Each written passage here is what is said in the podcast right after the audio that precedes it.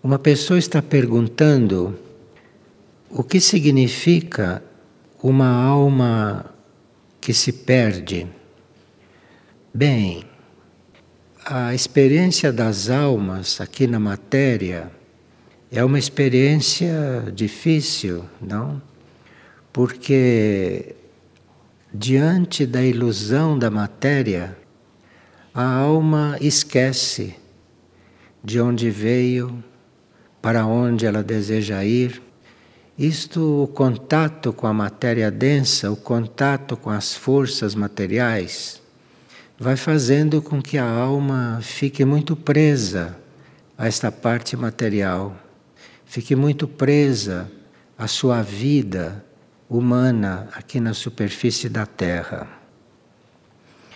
E com isso, é como se a alma se distraísse muito com as coisas da vida, da vida humana, e nem se lembrasse mais da mônada, do espírito, que é a nossa parte lá no plano cósmico, não? E que deve guiar a alma, deve instruir a alma e encaminhá-la de acordo com o seu destino cósmico. Porque o que conhece o destino de uma alma é a mônada, é o espírito. E até que esse espírito consiga dirigir a alma, consiga instruir a alma, guiar a alma, isto leva um tempo. E isto depende também da evolução do espírito, depende também da evolução da mônada. Então, esta vida da alma, aqui na superfície da Terra, da alma humana, é uma espécie de aventura que nem sempre acaba bem. Então, a uma certa altura, se a alma, através das suas encarnações, não consegue perceber a presença da mônada do espírito e não consegue desejar se unir com Ele, as pessoas chamam isto de se unir com Deus, encontro com Deus. Mas, deste ponto de vista, é a alma que deve se unir com o espírito, que encontrar o espírito. Porque aí, se o espírito começa a instruí-la, começa a guiá-la, e ela ter consciência disso, então ela não corre mais perigo ela vai absorvida no espírito, leva toda a experiência dela, o espírito evolui. Mas isso é uma parte da vida das almas e é uma forma da gente considerar a vida da alma que não é muito comum, porque a humanidade em geral, a massa humana, não tem preparo para estas coisas. A massa humana está muito envolvida, muito iludida e muito influenciada por tudo aquilo que é a vida humana. E a maioria dos seres humanos não percebem, até esse ponto, não, não percebem que a sua vida é outra. Não percebem que estão aqui para fazer uma experiência, para recolher a experiência, ou para se purificarem ou para aprenderem aquilo que o planeta Terra tem a proporcionar. Não percebem isto e acham que a sua vida é aqui. E aí se perdem. Porque se nós não somos guiados pela mônada, se não somos guiados pelo espírito, corremos muitos riscos, porque achamos primeiro que somos daqui. Não temos a visão dos planos internos da vida. Não temos a visão dos outros níveis de consciência de que dispomos. A maioria está restrita ao plano mental, ou ao plano emocional e ao plano físico. A grande maioria não tem uma consciência intuitiva e também não tem uma consciência espiritual, não vive nas dimensões espirituais. Por isso é que o ensinamento esotérico e as instruções que a hierarquia nos manda estão sempre repetindo isto, não? Que a gente deve se voltar para o alto, deve se voltar para a mônada ou para Deus. E isto é um trabalho. Então, a uma certa altura, se esta alma está completamente entregue à vida terrestre, a mônada, o espírito, se ele for, por exemplo, um espírito de primeiro raio, um espírito de vontade, poder, ele pode cortar o vínculo com a alma. E isto quer dizer que a alma vai se desintegrar. E se a alma se desintegrar, o que cosmicamente é um verdadeiro desastre, não? Se a alma se desintegrar, a mônada tem que recomeçar o seu processo a partir do reino mineral. Fazer toda a vida mineral, depois toda a vida no reino vegetal, toda a vida no reino animal, até chegar de novo no reino humano, para fazer outra alma. Então, isto são coisas a respeito da vida interior, da vida da alma, que não são ensinadas para o povo normalmente, porque a grande maioria não, não vai compreender isto. A grande maioria está completamente enebriada pela vida material e nem percebe, não chega a perceber, não chega a sentir que a vida dela não é aqui, que a vida é no cosmos, a vida no universo e que nós estamos em um planeta, na superfície de um planeta, de passagem. Nós estamos aqui fazendo apenas uma experiência. E com isso, naturalmente, o universo, ou a consciência única, ou o cosmos, está fazendo também uma experiência conosco, não? Porque a humanidade foi criada e a humanidade da Terra, da superfície da Terra, tem que dar um resultado. Então, isto é uma experiência também do universo e do cosmos. Aqui nós gostaríamos de repetir que quando se fala em humanidade, nós estamos falando, às vezes, de nós, que somos a humanidade aqui na superfície desta Terra, deste planeta. Mas a humanidade não existe só na superfície deste planeta. A humanidade existe no universo todo, em diferentes formas, em diferentes níveis evolutivos. Existem humanidades que não são físicas, porque vivem em mundos que não são físicos. Então, tudo isso é humanidade, mas é outro tipo de humanidade. Justamente agora, com uma nova energia que a galáxia está enviando para todo o universo, está sendo mais fácil se obter estas instruções dos planos internos.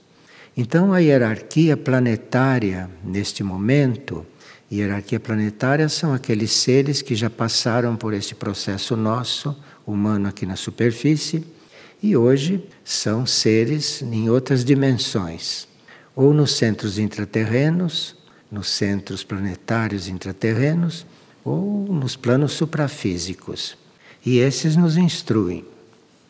E esses então estão começando a abrir para nós outras questões, estão nos mandando ensinamentos mais avançados, que antigamente eram ensinamentos dados para alguns iniciados, aqueles que conseguiam se destacar desta humanidade muito ignorante. Então, isto era assuntos para iniciados antigamente. Mas hoje a hierarquia está, de todas as maneiras, vendo a possibilidade da humanidade em geral saber de certas coisas. E nós temos tido sinais dessas coisas, temos tido sinais e sabemos que, por exemplo, teríamos no nosso caminho, não, saber a verdadeira história do universo, saber a verdadeira história do planeta Terra, porque tudo isso que dizem da história do planeta, isso são coisas, deduções, são experiências, pesquisas científicas isto nem sempre tem realidade. Então, nós teríamos realmente que sermos instruídos sobre a nossa origem, sobre a nossa meta, sobre o nosso destino como humanidade, sermos instruídos a respeito de todas as dimensões do planeta, onde existem irmãos nossos intraterrenos em outras dimensões. Isto tudo se sente, se percebe que a hierarquia está tentando fazer um trabalho mais amplo e mais avançado com toda a humanidade e não só para alguns iniciados. E por que será que a maioria vive numa ignorância tão grande? Dizem os instrutores que é porque a maioria não está interessada em ser outra coisa. A maioria não está interessada na vida oculta. A maioria não está interessada no mistério do universo.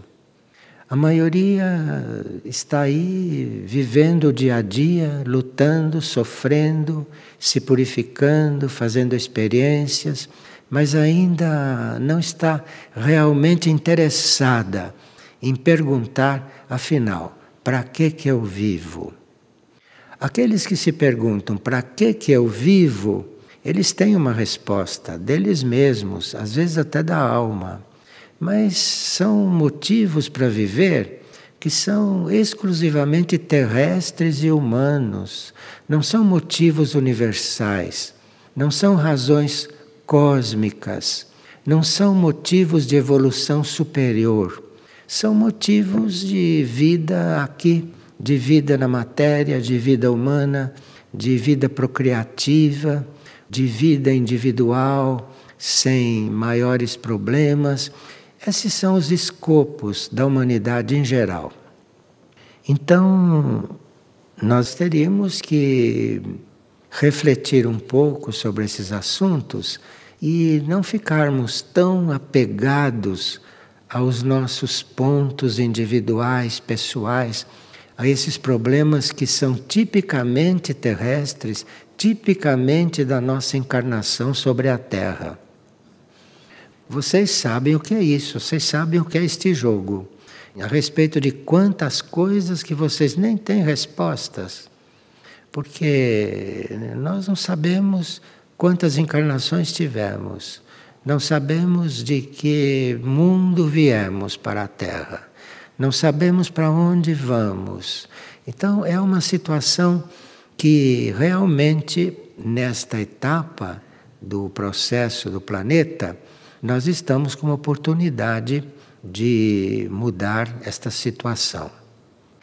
Neste momento, por exemplo, estamos com grupos operativos fazendo trabalhos no Uruguai, no Centro Aurora, na Serra do Roncador, aonde está se preparando a nova humanidade, no centro intraterreno da Serra do Roncador. Enfim, nós já estamos com essas notícias. Agora, para participar destas coisas, é preciso que a gente queira isso como prioridade. Então, as mentes humanas podem dizer, mas eu tenho que ter prioridade à minha vida humana, porque eu estou aqui e tenho que resolver esses problemas daqui. Bem, se você faz uma consulta para o seu interior, para a sua consciência, afinal, qual é a minha meta? De repente vem de lá de dentro uma meta um pouco maior do que esta vida que se faz aqui na superfície, que não tem o menor futuro do ponto de vista cósmico.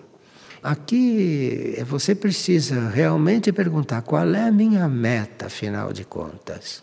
E deve vir uma resposta, porque a mônada, o espírito, está diante de uma oportunidade muito grande. Nesta etapa do mundo, há uma grande possibilidade de nós percebermos qual é a nossa meta, percebemos com o coração mas para isso precisa que a gente queira realmente saber como prioridade. Porque se a nossa prioridade não é essa, se as nossas prioridades são outras, então o espírito não encontra força suficiente para nos atrair lá para o plano dele, onde as coisas são outras, não? Onde a luz é outra. E aqui uma pessoa está perguntando: como a alma pode ser impura? Veja que as pessoas estão começando a ficar preocupadas com a alma. As perguntas já são a respeito de alma, são a respeito de mônada, são a respeito de vida cósmica. Então, como uma alma pode ser impura? Bem, nós que somos habitantes aqui da Terra, nós, muito antes da Terra existir, houve uma rebelião no universo. E a maioria de nós participaram desta rebelião. Então, essas almas, ou esses, esses espíritos, têm essa marca, têm esta marca. Mas a verdade é que houve uma rebelião e aqueles que não participaram da rebelião Provavelmente são poucos que estão encarnados aqui, porque todos estão aqui para se purificar neste planeta. Então, estas almas vieram com este passado que nós não conhecemos, ou essas mônadas vieram com esse passado que nós não conhecemos. A psicologia terrestre, a psicologia científica, não chega nestas coisas. A psicologia cuida de, do aspecto humano das pessoas, não? raramente leva em consideração o espírito, mas a psicologia não está preparada ainda para cuidar destas coisas. Então, resta aqueles que querem saber alguma coisa ou aqueles que gostariam de tomar consciência do que são, não é? Fazerem esse trabalho individualmente ou em pequenos grupos, porque isto não é coisa para grandes grupos. Se é que vai ser feito em grupo, são pequenos grupos de seres que são eh, realmente interessados nisso para somar os seus esforços e somar tudo aquilo que é o seu trabalho. Agora, aqui outra pessoa pergunta: o que caracteriza o mundo confederado. Porque nós sabemos que existe uma confederação de mundos, não é?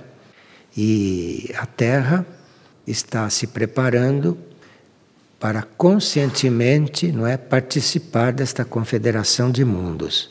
Quer dizer, isso já é um assunto muito inusitado aqui nas coisas normais de espiritualidade, mas existe esta confederação de mundos, os mundos confederados, Muitos de nós provêm de mundos confederados, portanto devem voltar para mundos confederados. E estes que provêm de mundos confederados e que estão aqui na Terra, na superfície ou na vida intraterrena, estão conscientes do trabalho que estão fazendo, isto é, de ajudarem que a humanidade e a Terra se coligue com esses mundos confederados. E agora pelo que se sabe, a Terra está sendo considerada um mundo confederado pela hierarquia espiritual que trabalha aqui conosco. E esta pessoa está perguntando o que caracteriza os mundos confederados. Os mundos confederados, para nós, do nosso ponto de vista terrestre, os mundos confederados são aqueles que se incluíram no trabalho do Cristo cósmico. Estes são os mundos confederados. E os mundos não confederados são aqueles que não se incluíram neste trabalho, ou não querem se incluir nesse trabalho, ou estão para se incluir quando conhecerem esse trabalho. De forma que o que caracteriza os mundos confederados é se eles se incluíram ou ainda não no trabalho cósmico, cósmico do Cristo cósmico. Esse Cristo cósmico, para nós, é um grande mistério. Todos nós já ouvimos falar de Cristo cósmico, já ouvimos falar de Cristo planetário, já ouvimos falar de Cristo Jesus, não é? Mas são noções muito vagas e muito superficiais. O que é mesmo esse estado Cristo no cosmos, para nós ainda é um mistério. Mas chegaremos lá, porque parece que a hierarquia está em vias de começar a nos instruir sobre essas coisas. Então, nós estamos na linha de sermos um planeta confederado, isso se sabe, tanto assim que a hierarquia está presente aqui, a hierarquia cósmica está presente aqui. Então, isto é o que vai acontecer mais cedo ou mais tarde. Agora, esta mesma pessoa pergunta: como se dá a transição do reino mineral para o vegetal, do vegetal para o animal e do animal para o humano? Enquanto no reino humano cada um de nós é uma alma, Cada um de nós é uma alma e não existem duas almas iguais. No reino mineral, no reino vegetal e no reino animal, quase todo, o que existe é uma alma grupo. É uma alma grupo que contém todos os vegetais, todos os minerais, todos os animais. Então, isto é alma grupo. A alma grupo mineral ela se manifesta num determinado mundo, que pode ser físico ou não. Quando esta alma grupo mineral desenvolve-se e desenvolve, portanto, os minerais naquele mundo no máximo grau possível, então esta alma grupo pode levar aquele trabalho para um outro mundo. E assim ela vai a alma grupo mineral vai de mundo em mundo desenvolvendo a sua obra. O mesmo acontece com o vegetal. O reino vegetal é uma alma grupo e que desenvolve todos os seres vegetais que têm uma alma só, que é a alma grupo. Um mineral e um vegetal não têm consciência de que existe como nós temos. Nós temos consciência que existimos. Um mineral e um vegetal não têm consciência que existe. Ele está dentro de uma alma, uma alma geral, uma alma grupo. E esta alma grupo é que sabe o que fazer com cada ser do reino mineral, com cada ser do reino vegetal. E o mesmo para o reino animal. Existe uma alma grupo animal. Agora, a alma grupo animal quando chega a desenvolver certas espécies, até um certo ponto, então esta alma grupo animal individualiza um ser, isto é, começa a criar no ser uma alma.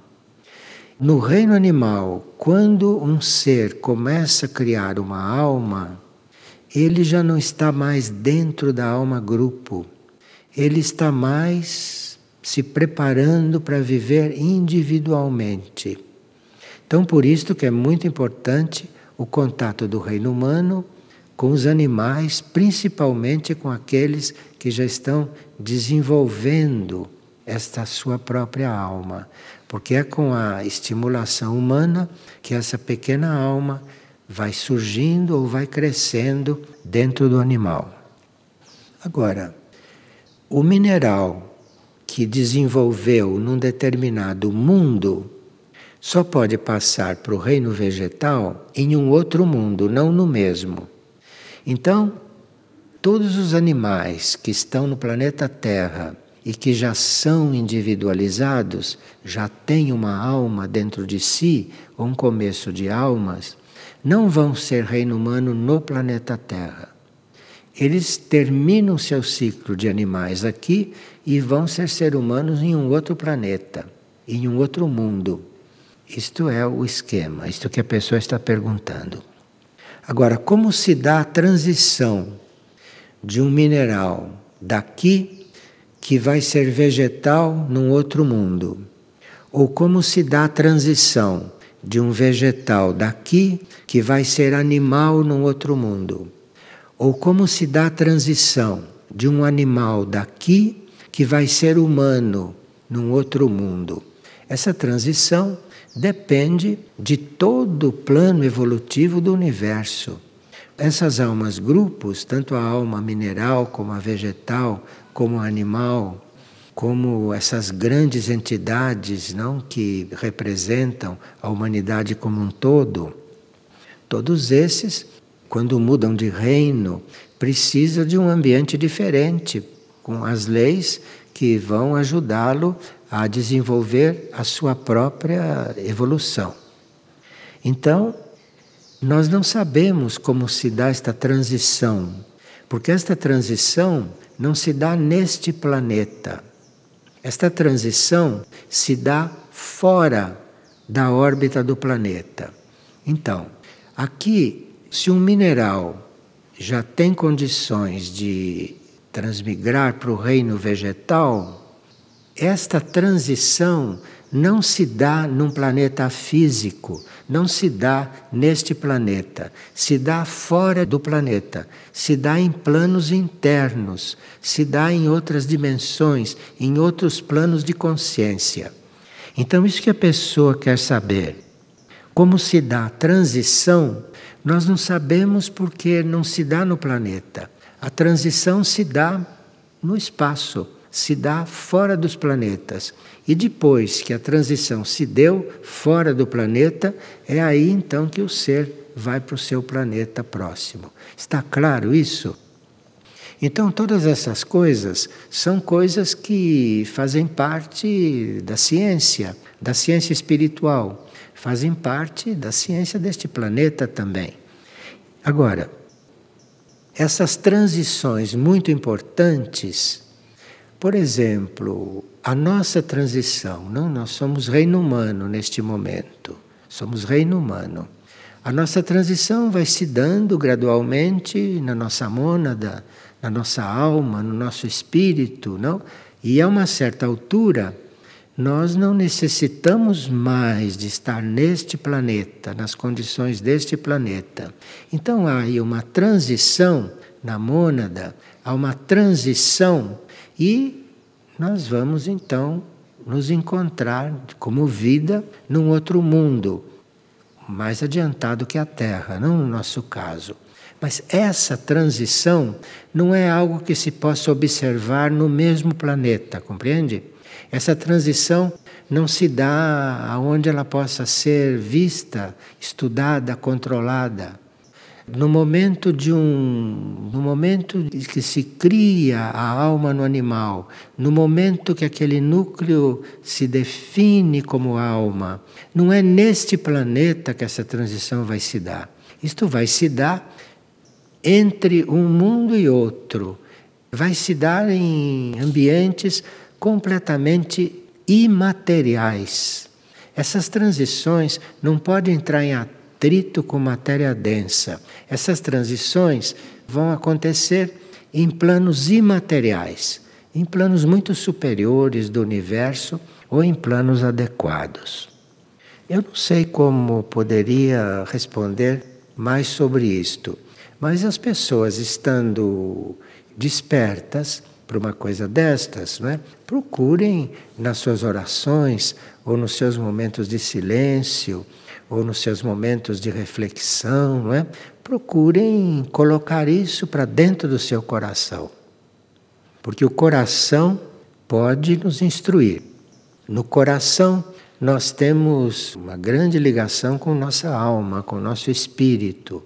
No nosso coração, nós encontramos pontos de união, encontramos portas de entrada no coração, não na mente, no coração nós encontramos portas de entrada para outros planos, outros níveis de realidades. Mas isso tudo é no coração. E por isso é que nós estamos sendo tão instruídos, não? Tão instruídos a respeito do coração a respeito de darmos importância para o nosso coração, de entrarmos no nosso coração, ficarmos em silêncio dentro do nosso coração, ficarmos quietos lá dentro do nosso coração, porque isso vai desenvolvendo um outro processo em nós. E aqui estão perguntando o seguinte: na mensagem de Cristo do dia 11 de junho, ele diz o seguinte: Meu coração fica como solitário em um deserto e com sede, porque as almas não dirigem para mim os seus problemas mundanos. E ele então espera que a gente se dirija a ele, não? Na mensagem do Cristo, isto. Que a gente se dirija a ele, que a gente entregue a ele os nossos problemas. E a pessoa pergunta: como colocar junto esta mensagem do Cristo do dia 11, dizendo que a gente entregue a Ele todas as nossas questões, os nossos problemas, que Ele vai resolver, com o opúsculo chamado Pobreza e Humildade, na página 13, onde se diz: Nada pedir, nem mesmo aos céus. Então, como se põe junto essas duas afirmações? Numa em que você diz, Cristo está pedindo que você peça a Ele que Ele te recebe. E no outro instrumento diz, nada pedir, nem mesmo aos céus. Bem, evidentemente, estamos falando de dois planos diferentes. Aqueles que precisam pedir isto ao Cristo somos nós que precisamos de resolver estas coisas. Não pedir nada, nem mesmo aos céus, é para aqueles que já passaram desta nossa etapa e que já estão numa área de maior segurança, que já estão com isso resolvido. Nada pedir, nem mesmo aos céus, são aqueles que não têm mais esses problemas, são aqueles que já resolveram esses problemas são aqueles cujas almas já estão fazendo a vontade de Deus. São aqueles cujas mônadas já estão endereçadas para o caminho cósmico. Então, nada devemos pedir aos céus. São dois pontos evolutivos diferentes. Num ponto evolutivo, nós temos que pedir, temos que pedir ajuda. E como estamos atrasados como humanidade, Cristo está dizendo no dia 11 de junho que peça ajuda para Ele.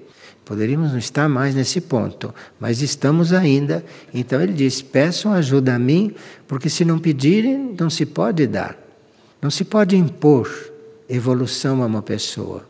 Não se pode impor que uma pessoa se transforme. Isso não existe na lei espiritual. Então é preciso que a gente queira e ele diz então que a porta está aberta. Esses que nada devem pedir, nem mesmo aos céus, são aqueles que não têm mais esse assunto para resolver. São aqueles que já estão na vida de serviço, bem conscientes que eles estão doados ao serviço, estão consagrados a Deus, então não tem mais nada que pedir aos céus. São dois pontos diferentes. E nós temos que, com muita humildade, não é, procurar compreender o nosso ponto, até o ponto que podemos compreender, e reconhecermos o nosso ponto e sermos sinceros, sermos sinceros, sinceros na nossa vida interior. Isto são coisas que a gente reflete no silêncio, não? Tem um trecho da Bíblia até que diz: feche a porta e ore ao seu pai em segredo, não tem isso lá? Isso é para gente que quer realmente fechar a porta e conversar com ele direto. E aí você faça isso e converse direto. Mas aí você precisa só ter isto como finalidade na vida. E não está ainda nessa espuma flutuante que é a vida da humanidade. Então precisa que a gente tenha uma decisão tomada, que a gente saiba o que quer e alguma resposta vamos ter. Alguma resposta vamos ter no nosso íntimo. Porque tem pessoas aqui que apresentam realmente descrições de situações nas quais elas estão começando a ter respostas. Agora, a gente não vai ter uma resposta total de repente.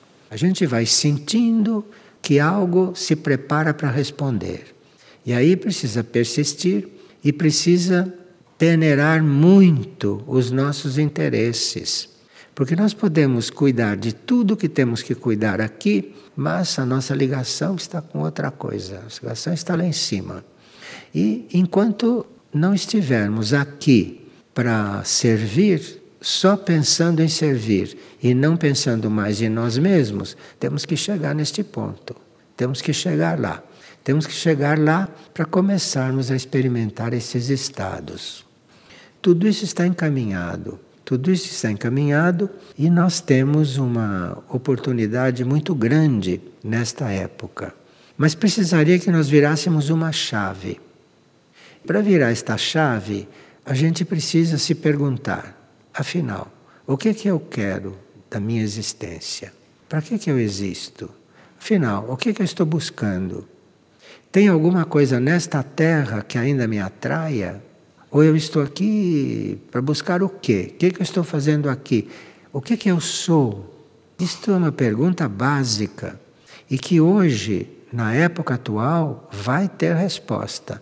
Vai ter resposta porque esse é o momento da humanidade o momento planetário disto acontecer. Mas veja, nestas coisas, ninguém pode fazer nada pelo outro, nestas coisas. É cada um que tem que fazer isto em si. Nós podemos, por exemplo, ter uma conversa como essa que estamos tendo, não é? Temos essa conversa, vocês escutaram, eu falei, tudo isso, mas além disso, eu não posso fazer mais nada. E vocês não podem fazer nada por ninguém neste campo, neste campo. Neste campo é cada um que deve decidir lá dentro de si e ele começar a fazer em si. Ninguém pode fazer por ele, ninguém pode fazer por ele. Isto ninguém pode. Você pode ajudar uma pessoa em muitos sentidos, mas dar estes passos pela outra pessoa você não pode. Ela mesma que tem que chegar nas suas reflexões, nas perguntas que ela tem dentro dela, nas suas inquietações, nas suas buscas espirituais, ela é que tem que se encarregar disto. Ninguém pode fazer isto por um outro.